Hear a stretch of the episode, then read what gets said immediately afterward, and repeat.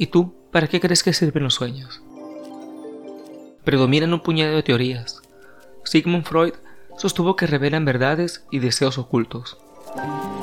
Investigaciones más recientes sugieren que pueden ayudarnos a procesar emociones intensas, o quizás clasificar y consolidar recuerdos, o dar sentido a la actividad neuronal aleatoria, o tal vez practicar respuestas a situaciones amenazantes.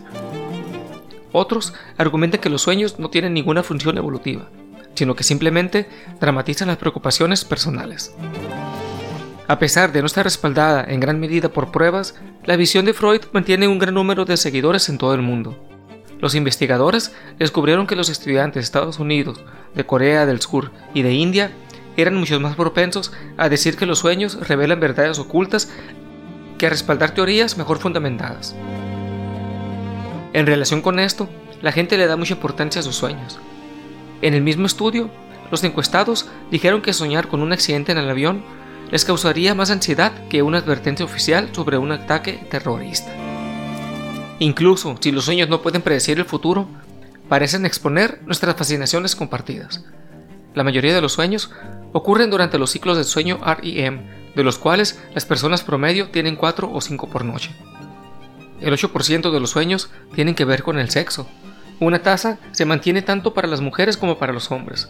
Aunque las mujeres tienen el doble de probabilidades que los hombres de tener sueños sexuales con una figura pública, los hombres tienen el doble de posibilidades de soñar con múltiples parejas. La ansiedad también abunda. Un estudio de estudiantes universitarios canadienses encontró que los temas de sueños más comunes, además del sexo, eran la escuela, las caídas, las persecuciones y la llegada demasiado tarde para algo. Como cuando olvidas la cartulina.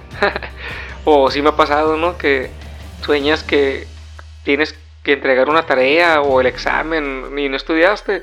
Y me, despierto y luego es como que, ay, si ya no estudio. Qué loco. A pesar de todas las similitudes que exhiben los sueños, varían a lo largo del tiempo. Las personas que crecieron viendo televisión en blanco y negro tienen más probabilidad de soñar en blanco y negro. Un estudio de 1958 determinó que en comparación con los japoneses, los estadounidenses soñaban más con estar encerrados, perder a un ser querido, encontrar dinero, estar vestidos o desnudos de una manera inapropiada o encontrarse con una persona loca. En cambio, los japoneses eran más propensos a soñar con la escuela, a intentar hacer algo repetidamente, a quedar paralizados por el miedo o a las bestias salvajes y violentas. Por su parte, es casi seguro que las bestias también tienen pesadillas. Se cree que casi todos los mamíferos sueñan, al igual que las aves, algunos lagartos y, único entre los invertebrados, la sepia. El miembro que sueña más en el reino animal es el ornitorrinco, que registra hasta 8 horas de sueño REM al día.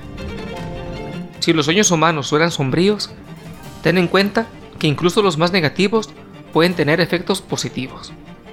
En un estudio, otra vez estudiantes que tomaban un examen de ingreso a la Escuela de Medicina francesa, el 60% de los sueños que tenían antes que ver con un problema con el examen, como llegar tarde o dejar una respuesta en blanco.